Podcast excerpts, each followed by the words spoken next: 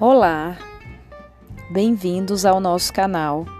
O assunto de hoje é Sistema Monetário. Você sabe como surgiu o dinheiro? Será que sempre existiu? É sobre isso que nós vamos falar. Até chegar à forma que conhecemos hoje, o dinheiro passou por muitas modificações. No início da civilização, o comércio era na base do escambo, ou seja, na troca de mercadorias. A princípio, essas peças eram fabricadas em processos manuais e muito rudimentares, mas já refletiu a mentalidade e cultura do povo da época.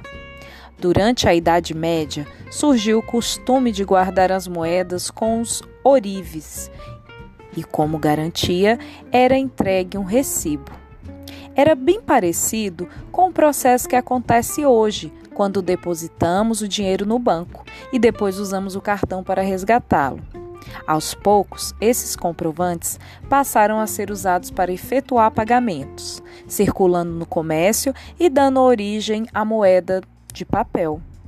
Com o surgimento dos bancos, essas instituições assumiram para si a função de emitir as moedas de papel, que foram chamadas também de bilhetes de banco.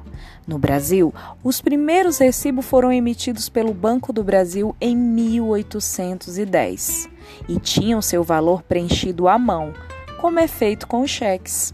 Aos poucos, como já acontecia com as moedas, os governos passaram a controlar a emissão de cédulas de dinheiro para evitar as falsificações e garantir o poder de pagamento.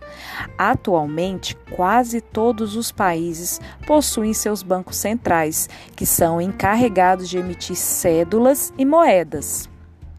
A confecção das moedas contemporâneas obedece a um rigoroso padrão de impressão, dando ao produto final grande margem de segurança e condições de durabilidade.